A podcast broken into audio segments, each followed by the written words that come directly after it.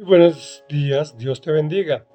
Se puso ante él en la brecha, es el título del comentario 3a de 5 en que se dividió el Salmo 106, el cual a partir del versículo 21 dice así, se olvidaron del Dios que los salvó y que había hecho grandes cosas en Egipto, milagros en la tierra de Cam y maravillas asombrosas junto al Mar Rojo Dios amenazó con destruirlos, pero no lo hizo por Moisés, su escogido, quien se puso ante él en la brecha e impidió que su ira los destruyera.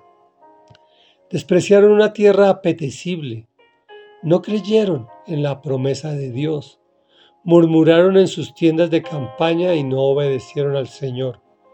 Por tanto, él juró solemnemente con su mano en alto contra ellos, para hacerlos caer en el desierto, para hacer caer a sus descendientes entre las naciones y dispersarlos entre los países. Comentario. Tristemente he visto varias personas que se olvidaron de Dios y los grandes milagros en sus vidas. Dios amenazó con destruirlos, pero seguramente había personas orando por ellos quienes se pusieron ante él en la brecha. En este caso estamos hablando de cuando el pueblo de Israel iba a entrar en la tierra prometida y rechazaron ese estupendo obsequio. Moisés oró con el Señor, habló con Dios e intercedió, se paró en la brecha. Cuando hablamos de la brecha, nos referimos a ese lugar entre lo mundano y lo eterno, es decir, la oración. Cuando tú oras, entras a la eternidad. Por eso es tan pesado orar, pero tiene tanto poder transformador que se debe convertir en una práctica diaria en nuestras vidas, orando a tiempo y a destiempo. Continuando con el Salmo, posteriormente los israelitas no creyeron nuevamente en las promesas de Dios volviendo a caer en pecado y ser castigados.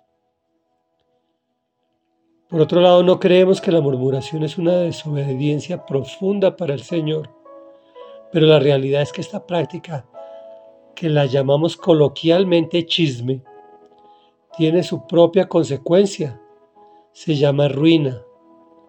Si no te agrada la ruina, te recomiendo que procures no practicarla. Reflexión. Hay cosas que creemos y como que no creemos. Una es la murmuración y el otro es el ponernos ante Él en la brecha.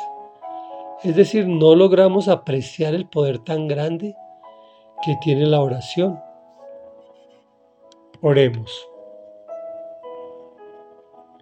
Gracias bendito Rey Dios y Padre de la Gloria porque cuando venimos ante tu presencia, como evidentemente lo hacemos en este momento, nos estamos poniendo en la brecha, nos estamos parando en lo mundano y estamos abriendo las puertas de lo eterno, las cuales tú abres.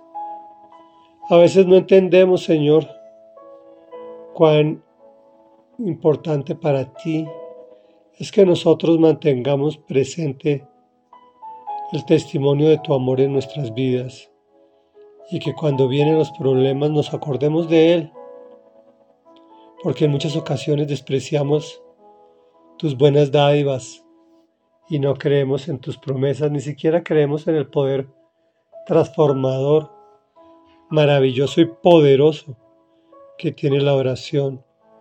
Y tratamos en primeras instancias en resolver los problemas con nuestras propias fuerzas, hasta que cuando caemos derrotados decidimos recurrir a ti, debiendo ser al revés, porque tu amado Hijo Jesucristo nos enseñó que temprano se retiraba a orar y en las noches también lo hacía, cosa que cuando ordenaba en oración un milagro, se cumplía inmediatamente, pues estaba lleno de la eternidad.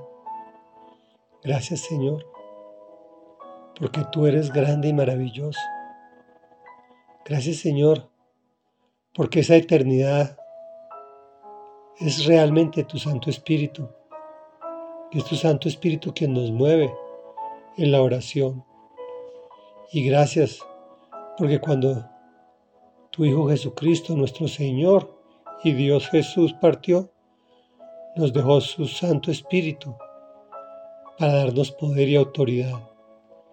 Gracias, gracias Señor. Te damos en el nombre de Jesús. Amén y amén.